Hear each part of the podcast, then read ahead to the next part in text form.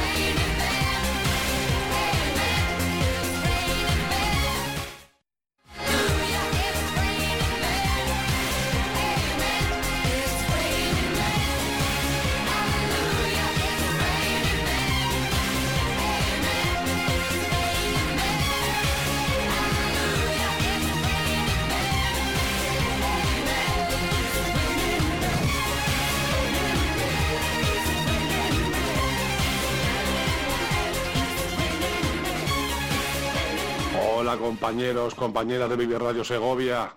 Bienvenidos, bienvenidos a la vida segoviana. Desde Historietas de Segovia, Eduardo Juárez Valero, Radio Televisión Castilla y León. Venga, abrid ese panorama, que estaremos seguro que acompañándonos en algún momento, contando historietas increíbles de nuestra maravillosa ciudad, de nuestra maravillosa tierra y dando la, bienvenida a una radio que tanta falta hace en esta, en esta vida, en esta sociedad, el poder tener un espacio tan singular como es la radio, el mejor de los escaparates para poder compartir todo lo que uno quiera.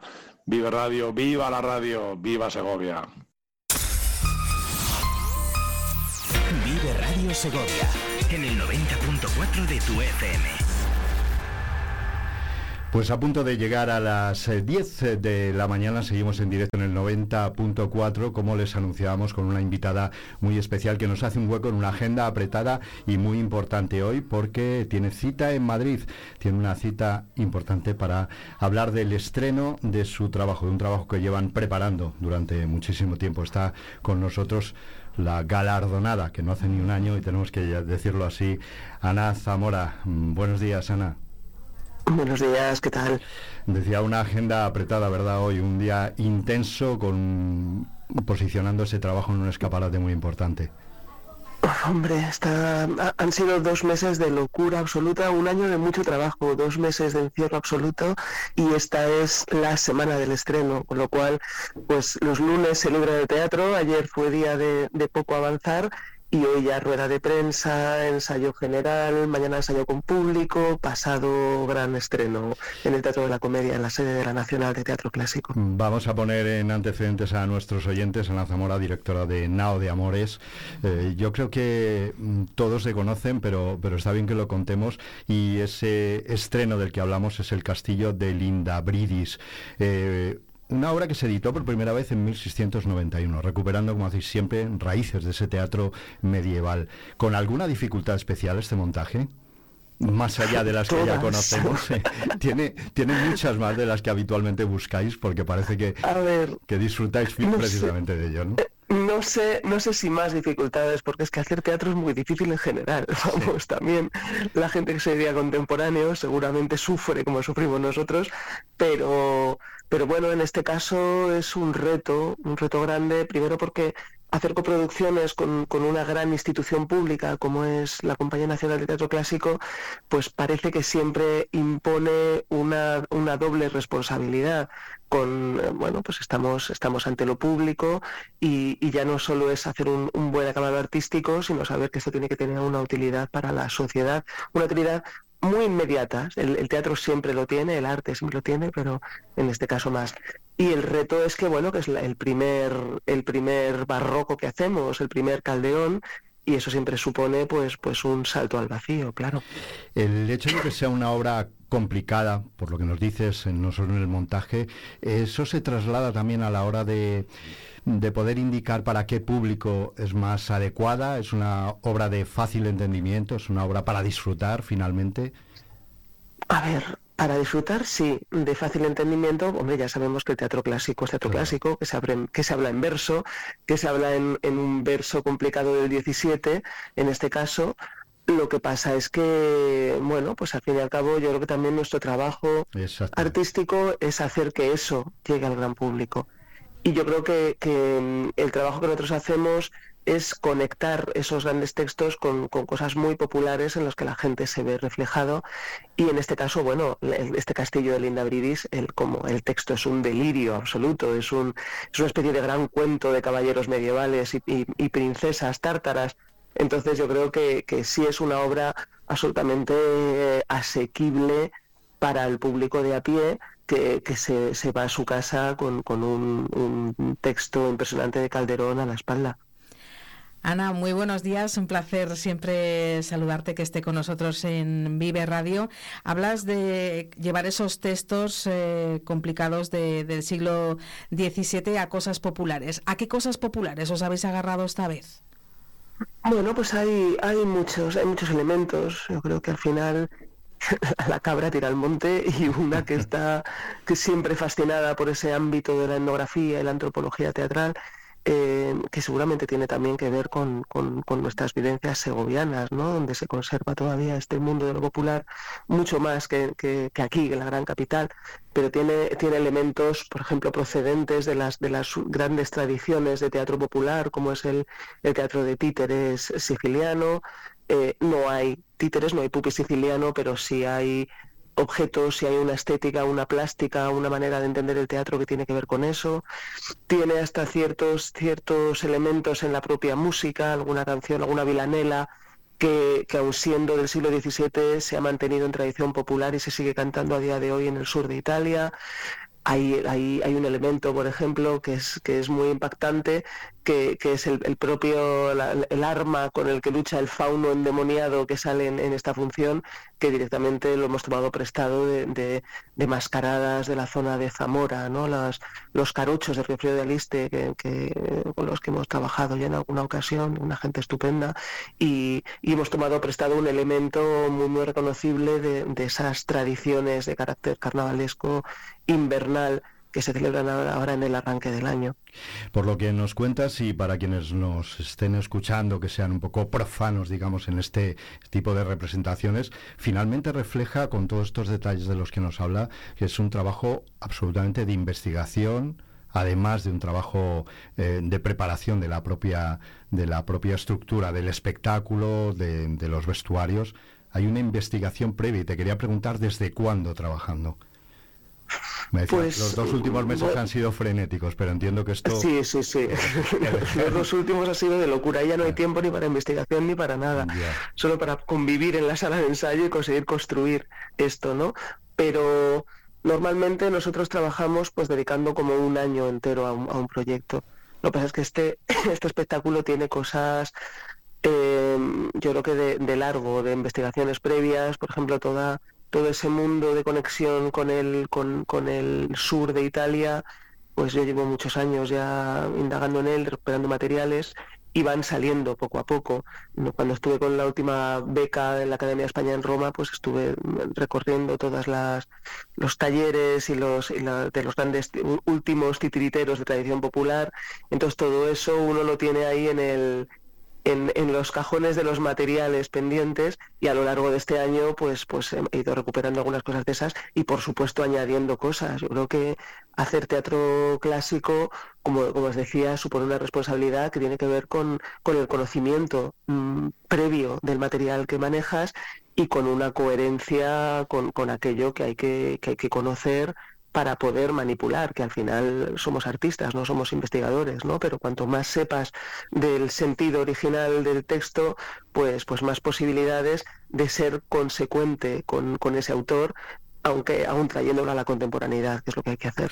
Después de tanta preparación, de un proceso tan largo, como nos hablabas de, investigación y de preparación del espectáculo, eh, cuando ya se estrena, cuando se estrene el próximo 25, pasado mañana, eh, ¿sigue siendo un espectáculo vivo en el que una directora como tú en este caso puede seguir incluyendo detalles que entiendo que está todo al milímetro preparado, pero diría, ¿y si introdujésemos esto o pensando también, como puede ocurrir en cualquier otro tipo de teatro que no sea teatro clásico, eh, viendo las reacciones del público o, ya está conformado y así se va a quedar durante las representaciones?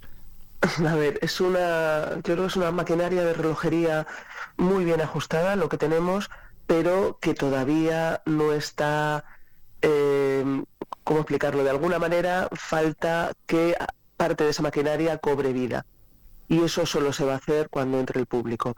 Este año vamos un poco preocupados porque, porque vosotros sabéis que nosotros ensayamos en, nuestra nave de Revenga y siempre cotejamos con el público del pueblo antes de salir. Este año no hemos podido cotejar con la gente porque, porque hemos tenido una pequeña epidemia de gripe A dentro de la compañía y no estaba la cosa como para contagiar a nadie, ¿no? Entonces venimos mucho más vírgenes que otras veces y, bueno, a partir de las reacciones del público, del calor del público, evidentemente las cosas, si no se van a ir modificando, sí van a ir creciendo y, bueno, pues el, pastel tiene que terminar de, cuajar. Ahora esa, esa levadura que es el público tiene que hacer que esta estructura cobre vida y, eso mm, tenemos mm, tres días para conseguirlo pero tenemos toda la, vida de gira que tenga este espectáculo ¿no? siempre con mucho cuidado de que de que no se desvirtúe y ahí a mí me toca eh, hacer un seguimiento muy cercano en, en casi todas las funciones pero pero evidentemente sigue creciendo y sigue cobrando nueva vida en cada función. Permíteme que haga una, una similitud que es muy a pie de, calle, así a bote pronto, pero estoy pensando, eh, cuando hablamos de teatro clásico, alguien que no haya asistido nunca a una obra de este tipo, eh, no sé si pasa como con la ópera, que dicen, yo no he ido nunca, pero he ido, cuando vas una vez seguro que te enamoras. No sé si tienes la sensación de que ocurre esto. No, no sé qué decirte. Yo, por ejemplo, hay cosas de ópera que me, que me fascinan y me enamoran y cosas de ópera que me aburren tremendamente. Entonces yo creo que también es importante que no todo tiene que gustar a todo el mundo y que habrá gente que venga a ver nuestro espectáculo y, y salga fascinado y gente pues que prefiera otro tipo de otro tipo de cosas, otro tipo de representaciones.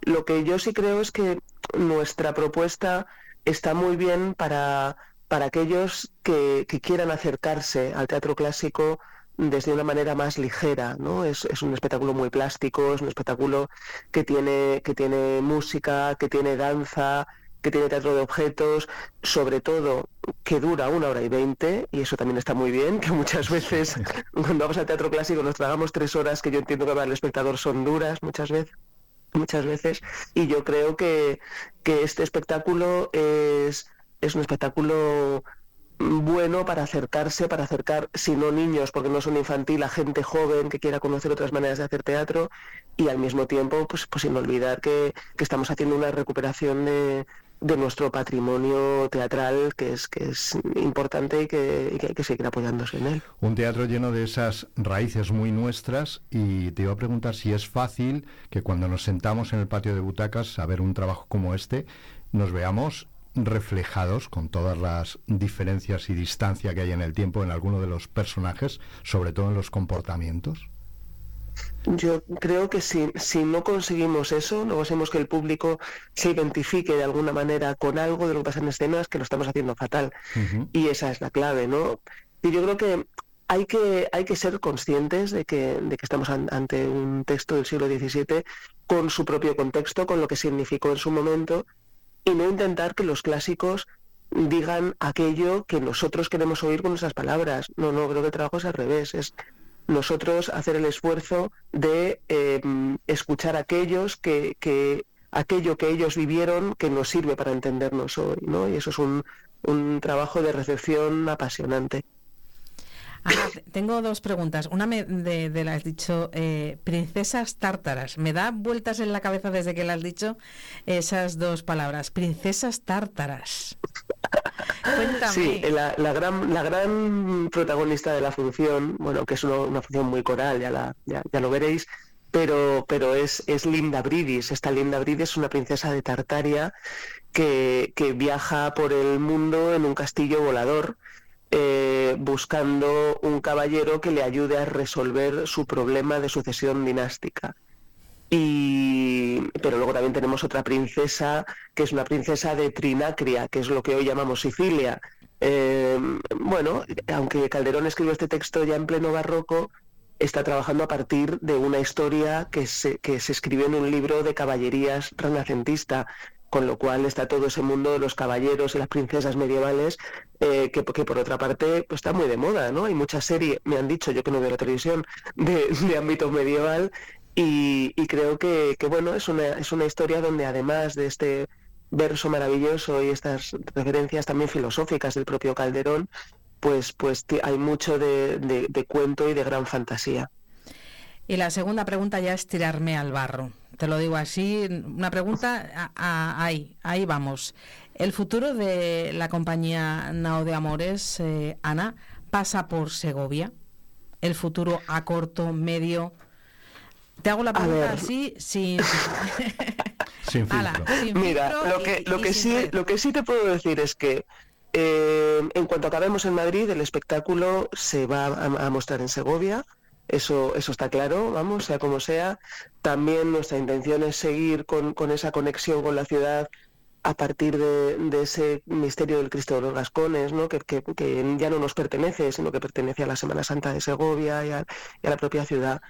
Eh, el futuro a nivel convenio, bueno, nosotros nuestro convenio de residencia con Segovia está, está ya, ya caducado, habría que renovarlo, habría que buscar otra manera de seguir formando parte de la ciudad y, y, la verdad es que de momento pues pues no no hay un gran un gran interés por parte del ayuntamiento en establecer unas vías de comunicación como las que hemos tenido otras veces.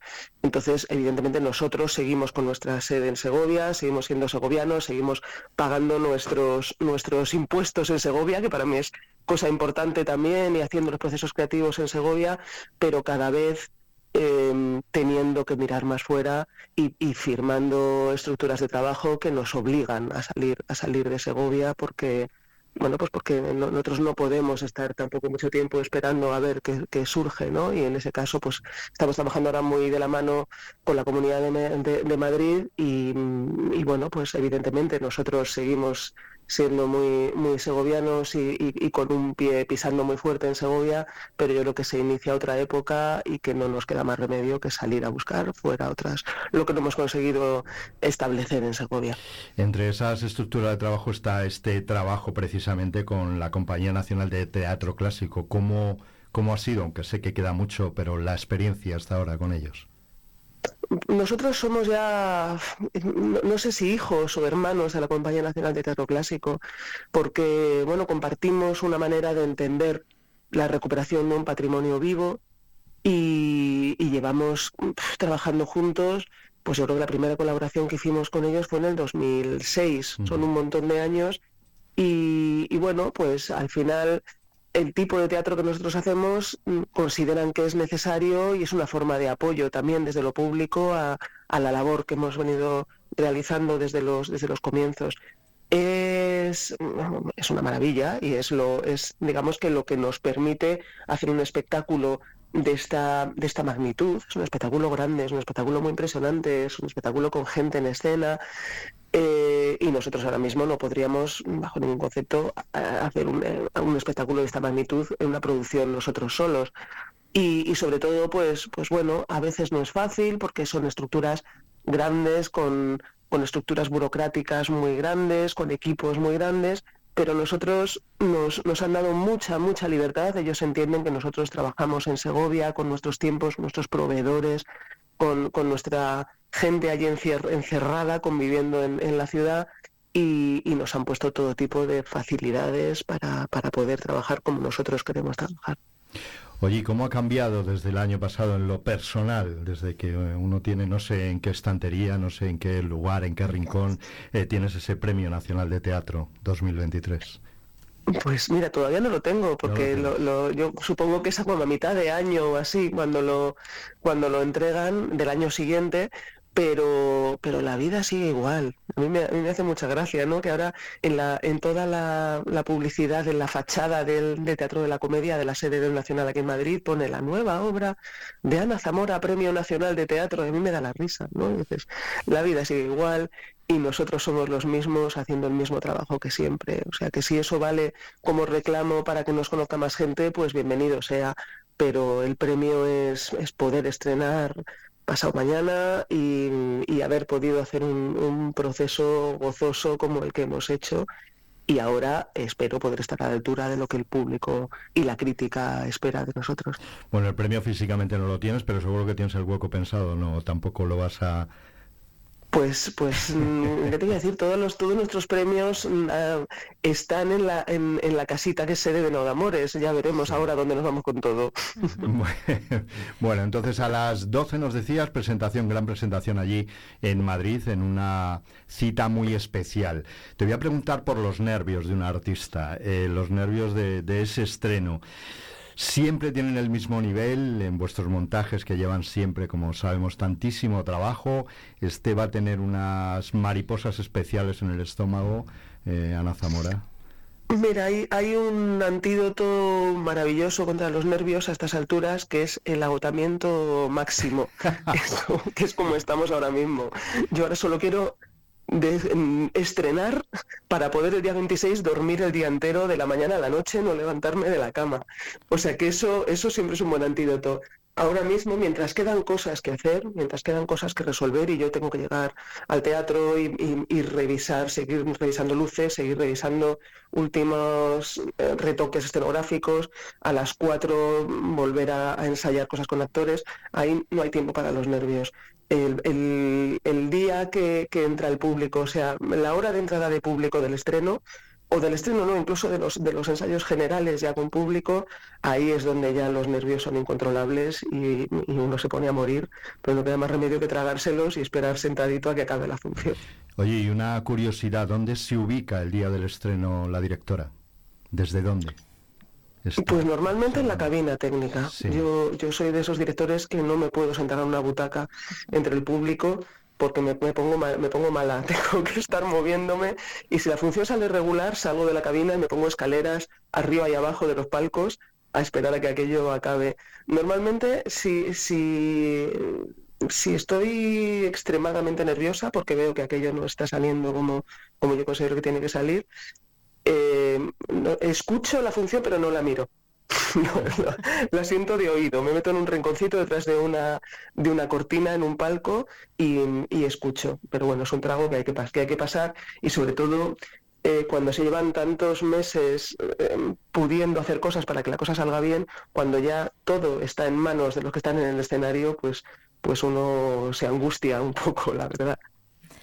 Ana, cuando el viernes 26 y el fin de semana puedas descansar, dormir mucho y, volver a recuperar eh, una vida normal, será el momento de intentar buscar una solución, eh, esa comunicación. Se me quedaba la pregunta pendiente con la Concejalía de Cultura, de mover algo o o es algo que tiene que ir de la otra parte hacia vosotros? Porque ya No, yo creo nosotros no, yo creo que no hay no hay desencuentro, sino sino lo que hay son nuevos proyectos culturales para una ciudad y, seguramente pues pues lo, que lo que hay que terminar de, de encontrar es cuál es el punto común entre un proyecto de cultura que, además lógicamente a mí me parece muy bien ¿eh? que se esté desarrollando, creo que cada, cada gobierno que entra tiene que hacer lo que considere y bueno, yo creo que todavía eh, estamos todos en una época de, adaptación o readaptación y de definición de, papeles. Entonces yo no lo considero ni, ni siquiera un, un, desencuentro o una ruptura. El, el, diálogo que tenemos con la concejalía ha sido cercano desde el principio y yo creo que, que, bueno, que también está bien no dejarse llevar por la inercia de toda la vida hemos trabajado así, sino que bueno, pues que hay que analizar en qué situación estamos, en qué situación está la ciudad y, sobre todo también en qué situación está el panorama teatral, teatral español y, y, hacia dónde se puede caminar y qué es bueno para la, para la ciudad y para qué es, qué es lo importante al final. El castillo de Lindabridis y en la rueda de prensa de presentación de las 12 del mediodía allí en Madrid, algún periodista te pregunta por qué tenemos que ir a ver eh, esta obra de teatro clásico, ¿qué le podríamos decir?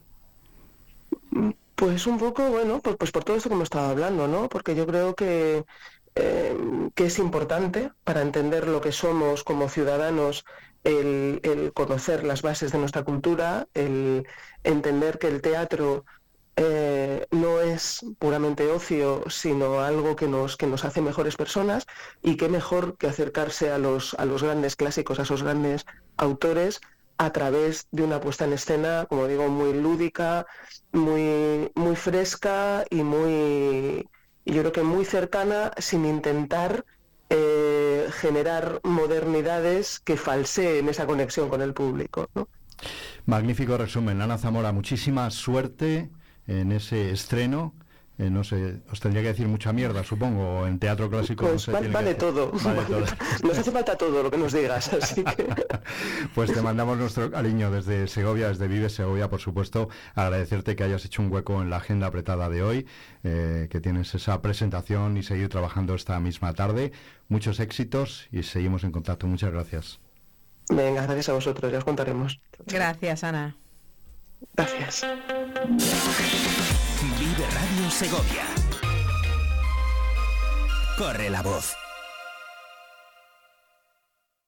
No esperes al último día para ver la 7 y la 8 en alta definición. El 6 de febrero terminan nuestras emisiones en SD y a partir del 14 todos los canales emitirán solo en HD. Si aún no ves la 7 y la 8 en HD, ve a ajustes de tu televisor y reordena tus canales. Pon la 7 HD en el 7 y la 8 HD en el 8. Antes del 6 de febrero nos vemos en HD.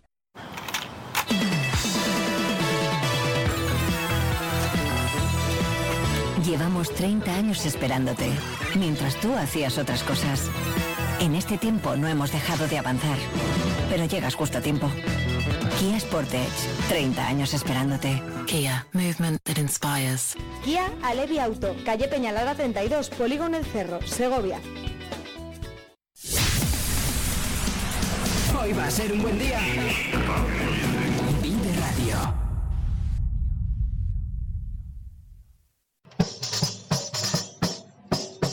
Somos Elia y Usía, compañía de narración oral, teatro y música, y os enviamos un caluroso saludo o refrescante, según la temperatura que deseéis. Un saludo, decíamos, desde la Segovia Rural para Vive Radio Segovia. Les podéis escuchar en el 90.4 de la FM. Vámonos, vámonos, vámonos yendo con el orgullo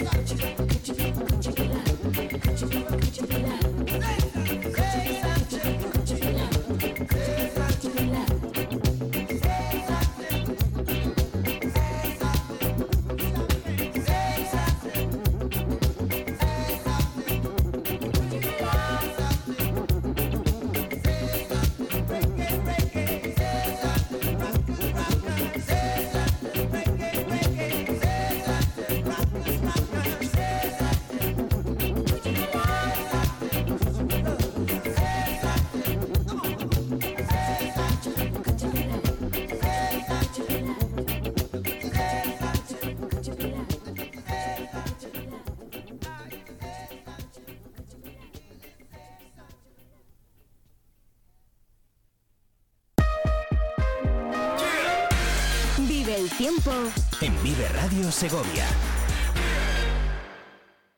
Soy Sofía Collazo. Desde Prodestur Segovia os damos la enhorabuena a Vive Radio por esta programación tan segoviana.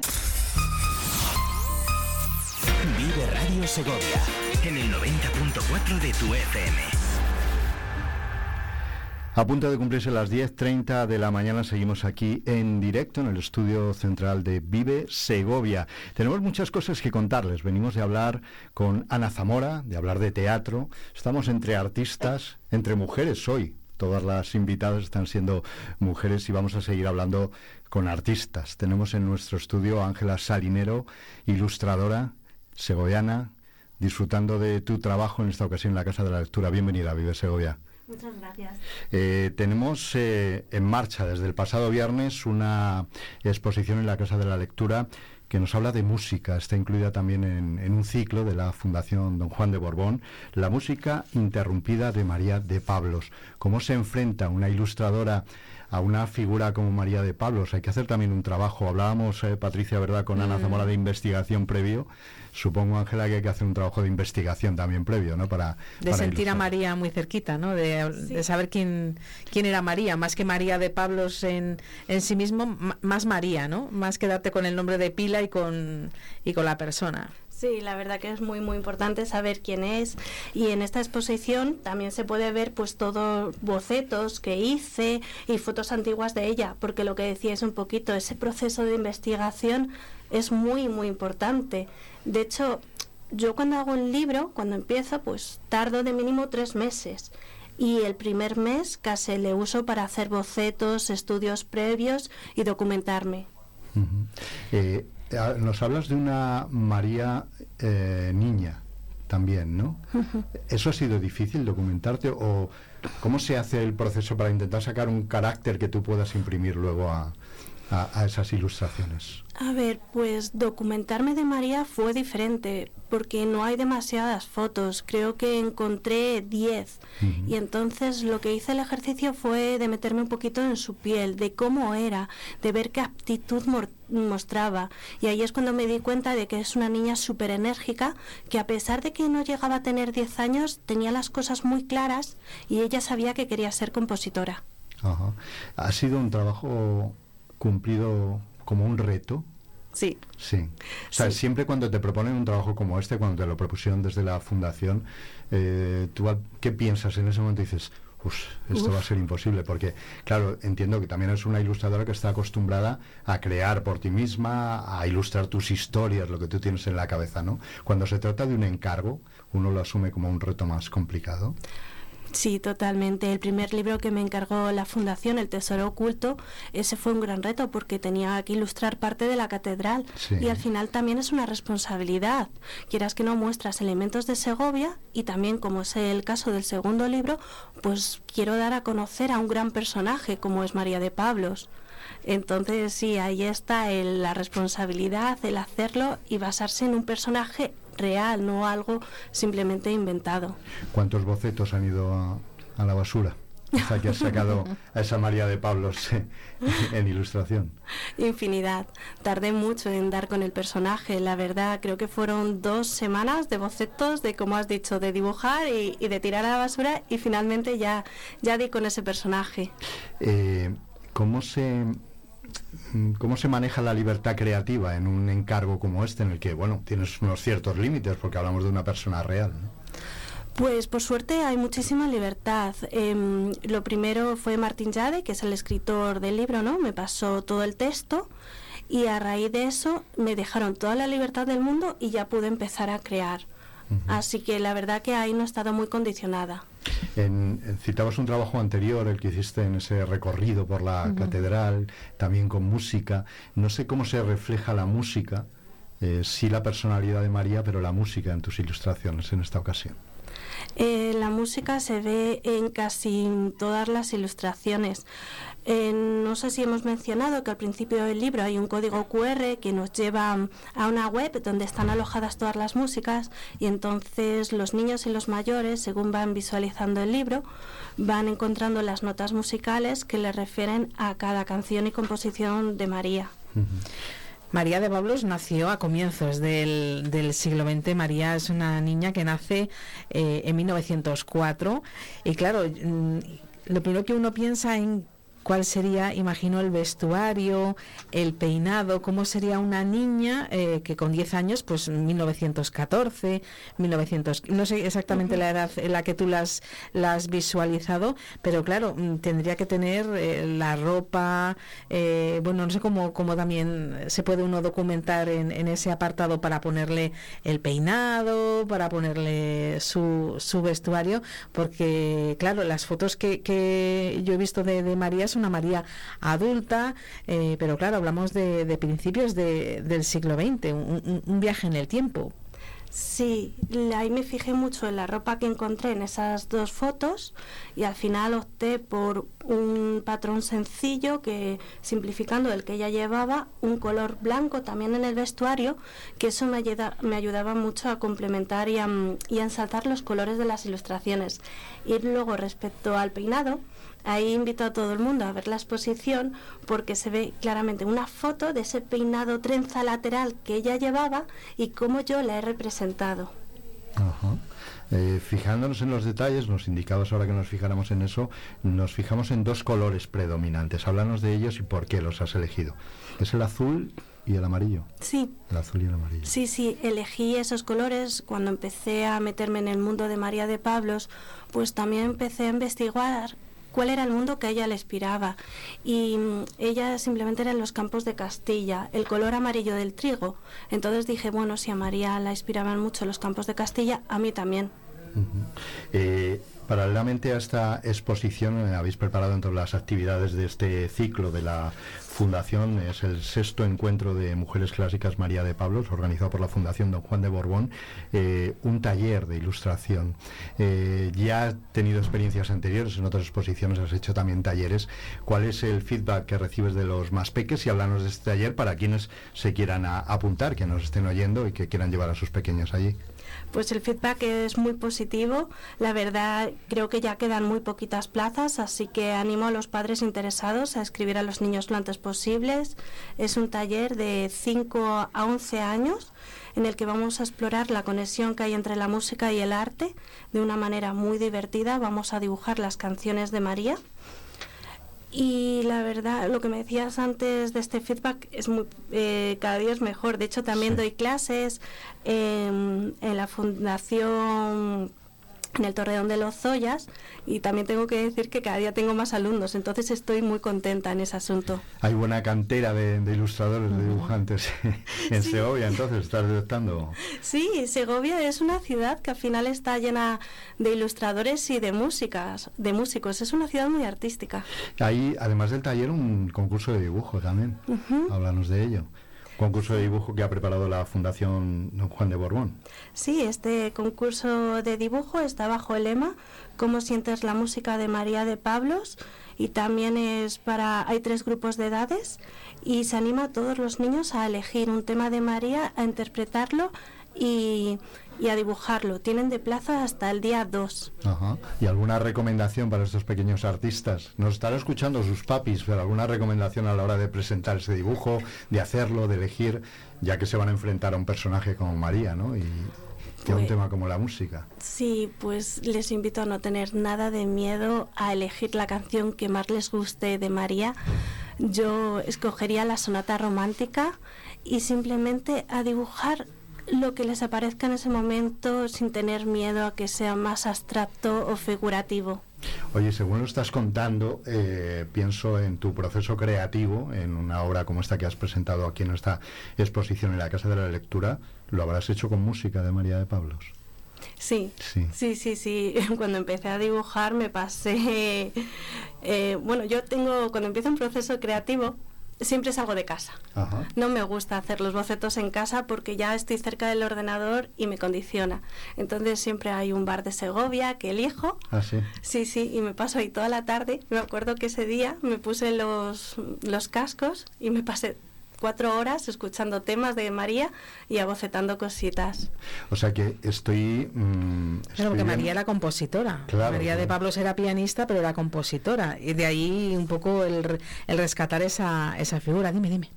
No, nada. No, te, iba a decir yo que estaba eh, pensando en que vosotros trabajáis los ilustradores en la actualidad con, con, tabletas electrónicas, con ese dibujo eh, digital, ¿no? Pero cuando te vas a un bar, como dices, me busco un rincón y coges un lápiz o unos lápices de colores, no lo sé. Ese es el proceso primitivo, inicial. Sí, sí. De hecho, tengo norma que yo entro en el bar, me pido un café y hasta que no tenga bocetado todo, lo, todo el storyboard, lo que son las ideas previas de cada página, no salgo del bar. Oye, ¿cómo, cómo está eh, distribuida la exposición? Vemos un recorrido por esa vida de María de Pablos. Tenemos que verlo con algunos ojos especiales, ¿nos recomiendas, cuando vayamos a, disfrutar de esta muestra? Pues em, sí, hay una pequeña selección de algunas de las ilustraciones de María. Y luego lo de los ojos especiales, sí, un poquito lo que también antes hablamos, de lo de los bocetos Creo que es muy interesante ver cómo era María de Pablos, cómo yo la he interpretado y cuál era su mundo. Ahí lo vamos a descubrir todos.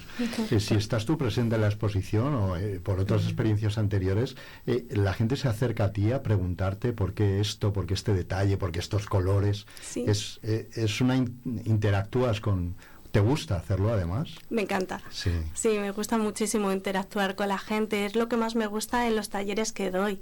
Al final ese trato directo.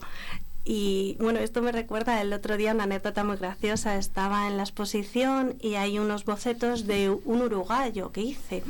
Y la gente me decía, bueno, ¿y, ¿y, estos bocetos por qué son? ¿Por qué son tan importantes? Digo, pues es que a María su canto le inspiraba tantísimo que yo al final me centré muchísimo en ese personaje, en ese animal, e hice muchísimos estudios previos para mostrarle en el libro.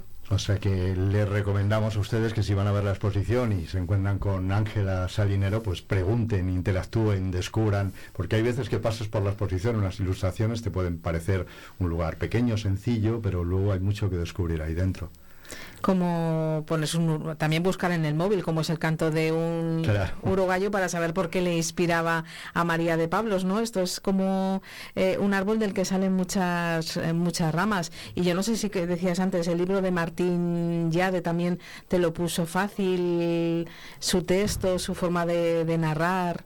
Me, me, lo ha puesto muy fácil. De hecho, en cuanto lo leí, leí el primer borrador, quedé encantada. Martín Yade tiene una fantástica sensibilidad, ha plasmado genial lo que es toda la vida de María y sobre todo en la, mitad de su vida, desde que ella ya estuvo en París, puesto que las cosas para María empezaron a ser un poco más difíciles.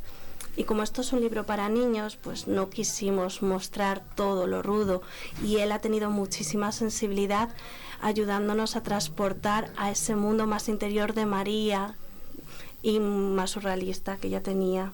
Y mostrar al final un final, es que no os lo quiero destripar, pero... No, os haces spoiler entonces. No, no, no, no, no, eso lo tenéis que leer, pero es fantástico. Será un, un, libro que forme parte ya de la biblioteca, ¿no? De la Casa de la Lectura.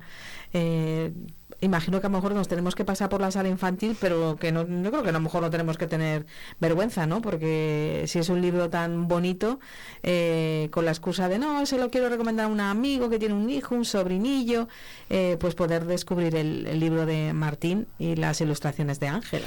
Oye, en esa interactuación que me decías haces con quienes van a ver tu exposición, ¿qué perfil detectas, qué perfil nos podías comentar de, de público? Es decir, estamos hablando de niños, entiendo que puede ser un público familiar. ¿Quiénes son los que más eh, curiosean allí tus ilustraciones? A ver, pues es una exposición que la verdad que es bastante familiar. A los niños les encanta, les llama muchísimo la atención el personaje, los bocetos, cómo está desarrollado todo. Y luego los padres lo que es la persona de María de Pablos, porque aunque María ha sido una gran compositora segoviana, por desgracia todavía no es una figura muy conocida y en eso es en lo que estamos trabajando. en esa divulgación, finalmente ilustras para divulgar. Sí. Eh, además de ilustrar para contar tus historias y quería preguntarte por, por nuevos proyectos que estés trabajando ahora que, que vayamos a, a descubrir en breve y que podamos hablar contigo de ellos. Pues sí, ahora estoy trabajando en dos libros muy interesantes. Uno es Jaro y la Tortuga, que está escrito por Teo Crocante, y otro es un libro muy divertido, infantil, que enseña a los niños a ser súper resolutivos, y es Pepo Huele Mal, y está escrito por Milagro San Juan y tengo muchísimas ganas de ya poder mostraros estos pedazos de libros. ¿Cuándo los vamos a tener? ¿Cuándo los vamos a Harold y Pepo. ¿No? ¿Son tus nuevos desafíos? No, Harold y la tortuga y Pepo huele mal. Ah, Harold y la tortuga, no es que Harold sea la tortuga. No, no, son dos libros. Harold y la tortuga y Pepo, huele, mal. Sí. Oye, y cuando te, cuando te llega la historia, te preguntaba yo antes por la libertad creativa frente a ilustraciones que tienen que divulgar la figura como la de María de Pablos, ¿no? De alguien conocido. Cuando te llega la historia de un autor, ahí también hay absoluta libertad creativa. Eh, o también hay unos límites que te, oye, vame por aquí, por estos colores, o me gustaría que fuese así. Pues normalmente hay absoluta libertad y yo creo que en general tenemos un código como que el escritor se dedica a su texto y los ilustradores pues no nos metemos en ese campo porque entendemos que ellos son los especialistas y ellos hacen lo mismo con lo nuestro, nos dejan libertad en cómo lo interpretamos. Hombre, siempre lo mismo, algún consejito, pero en general es libertad y totalmente respeto. Bueno, pues estaremos atentos a la publicación de esas nuevas obras de Ángela Salinero. Eh, vamos a recordar que la exposición eh, se inauguraba el 19, estará hasta el estará hasta el 9 de marzo. 9 de marzo y es en la Casa de la Lectura. Muy poquitas plazas para ese taller. Este viernes, no queda nada, así que este les animo a escribir ya. pues nada, atentos porque allí se aprende muchísimo. También hay un, eh, como decíamos, un concurso de, dibujo, en esta actividad que está enmarcada en ese sexto encuentro de mujeres músicas María de Pablos organizado por la Fundación Don Juan de Borbón, como saben, adscrita al Ayuntamiento de Segovia, centrado este año en el 120 aniversario del nacimiento de esta segoviana ilustre, de esta compositora. Muchísimas gracias, Ángela, por trasladar eh, a través de las palabras, ese trabajo visual que tú haces, esa divulgación de figuras como María de Pablos y en esta colaboración que haces tan estrecha con la Fundación Don Juan de Borbón, que no es la primera y que sigue adelante. Así que te deseamos muchos éxitos, que sigas trabajando y disfrutando con lo que haces. Muchas gracias.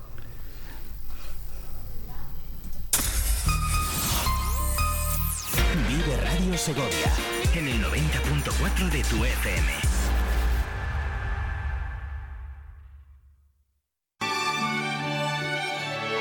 ¿Tienes un préstamo o una tarjeta bancaria? Si por más que pagas y pagas tu deuda nunca se acaba, podemos ayudarte a eliminar tu deuda recuperando todos los intereses que has pagado si son abusivos. Ponte en contacto con nosotros. Nuestro estudio de viabilidad es gratuito. En Legal Socio te atendemos en Segovia, en calle José Zorrilla número 98 local o en la Plaza del Potro número 3 primero B, en nuestro WhatsApp, en la web www.legalsocio.com o en el teléfono 611 10 95 95. No esperes al último día para ver la 7 y la 8 en alta definición. El 6 de febrero terminan nuestras emisiones en SD y a partir del 14 todos los canales emitirán solo en HD. Si aún no ves la 7 y la 8 en HD, ve a ajustes de tu televisor y reordena tus canales. Pon la 7 HD en el 7 y la 8 HD en el 8. Antes del 6 de febrero nos vemos en HD.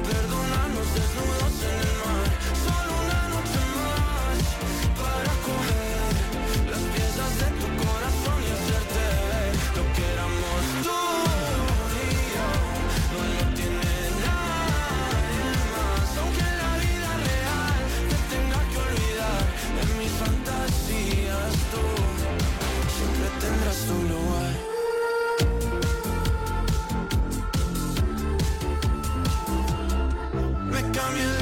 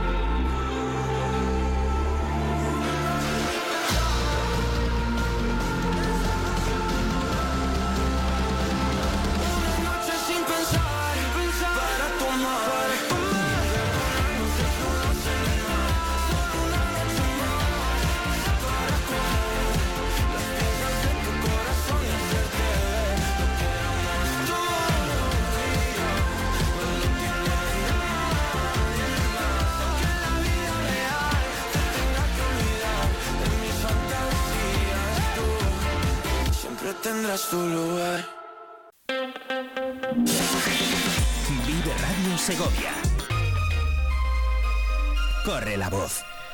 Apenas 10 minutos para llegar a las 11 de la mañana. Seguimos en directo en el 90.4 de la frecuencia modulada. Hablando de arte, hemos hablado de teatro, hablamos ahora de ilustración hace unos minutitos con esa exposición absolutamente recomendada en la Casa de la Lectura acerca de la compositora María de Pablos. Ilustraciones que nos cuentan cómo era eh, los inicios de su vida cuando era pequeña y rodeada de colores que van a hablarles mucho de lo que fue su desarrollo hasta que llegó convertirse en una gran compositora. Y ahora nos vamos con un punto de directo. Tenemos a nuestro compañero Víctor Martín en la Hermandad de Donantes de Sangre. Sabemos que hay algunas peticiones urgentes. Eh, Víctor, ¿cómo estás? Víctor, bienvenido. ¿Nos escuchas? Hola Alberto, buenos días. Sí, ahora sí que os escucho, efectivamente. Recuperada esa conexión que teníamos, un punto de directo, decíamos, pendientes de las necesidades eh, de la Hermandad de Donantes de Sangre de Segovia. Cuéntanos. Eso es, pues mm, ahora mismo nos encontramos en la calle Rafael Alberti 17, en el barrio de Nueva Segovia, en lo que es la sede de la eh, Hermandad de Donantes de Sangre de Segovia. Y nos atiende Ángel Román, que es el secretario general de esta Hermandad de Donantes de Sangre de Segovia. Hola, buenos días, Ángel. Muy buenos días. Eh, lo primero de todo, muchísimas gracias por atendernos aquí en esta sede de la Hermandad de Donantes y queríamos hablar sobre la necesidad que hay ahora mismo urgente de donación de sangre. ¿Qué nos puede contar sobre esto? Bueno, por lo primero, antes de contar nada, agradecer a Vive que esté a nuestro lado como no podía ser de otra manera y decir efectivamente que nos encontramos en, en un tiempo frío, con mal tiempo, que ha frenado las donaciones pues digamos que desde el mes de diciembre hasta la fecha de, hoy. Eh, esto se ha juntado también con, con los diferentes tipos de gripes y el COVID y esto ha representado pues que se estén haciendo llamamientos urgentes y llamamientos somos como los recordatorios de, de la sociedad segoviana. ¿Dónde pueden hacer estas donaciones los segovianos que quieran acercarse? ¿Cuáles son las próximas? Eh, ¿Y en qué lugares va a estar ese autobús o, las zonas establecidas para esta donación? Pues mira, eh, en concreto en el, en el día de hoy eh, estamos en el Instituto de Educación Secundaria María Moliner de 10 a 1 y ahí estará nuestra unidad móvil, la unidad móvil del Centro de Hemoterapia y Hemodonación de Castilla y León, que es la que donde se recoge toda la sangre y luego se, se lleva a este centro donde se procesa. Y es, eh, ya te digo que es en el día de hoy eh, y mañana vamos a estar en Mozoncillo de 4 a 8 y cuarto y mañana y tarde eh, de 10 a 1 y de 4 a 8 y media en el Instituto de Educación Secundaria Ezequiel González. Eh, si te Para pare- nosotros es una gran satisfacción el poder volver a los institutos porque, bueno, pues desde la pandemia que sufrimos, eh, pues eh, se había mm, paralizado de momento y ya, eh, bueno, pues atendiendo a las indicaciones que nos han hecho los magníficos profesionales médicos del Centro de Hemoterapia de Modonación y de las respectivas hermandades de donantes de sangre, pues a raíz de eso nos ha permitido, bueno, pues de una vez por, todas el poder volver a, acudir a estos lugares. Aparte de todo eso, estamos también en las, mañanas, lunes y martes y viernes, en el lunes y martes por la mañana de, de 8 a, 2 y los viernes eh, por la tarde de, estamos de 23 de 18 a de 15 a 21 a 30 horas. Víctor, eh, sería importante que recordáramos eh, las eh, necesidades más urgentes en grupos sanguíneos para que quienes nos escuchan puedan acudir y también que recordáramos las condiciones para hacerse donante. Si alguien no ha donado nunca sangre, ¿qué condiciones se requieren para poder acceder a ello? Eh, Alberto nos pregunta que cuáles son los grupos sanguíneos eh, que, que, son más urgentes ahora mismo y qué es lo que se necesita para ser donante de sangre y ser eh, socio de, esta hermandad. Pues, pues sí, efectivamente, los grupos sanguíneos que en este momento estamos necesitando, porque hay en la población es un número inferior de esos grupos, son el cero negativo y cero positivo.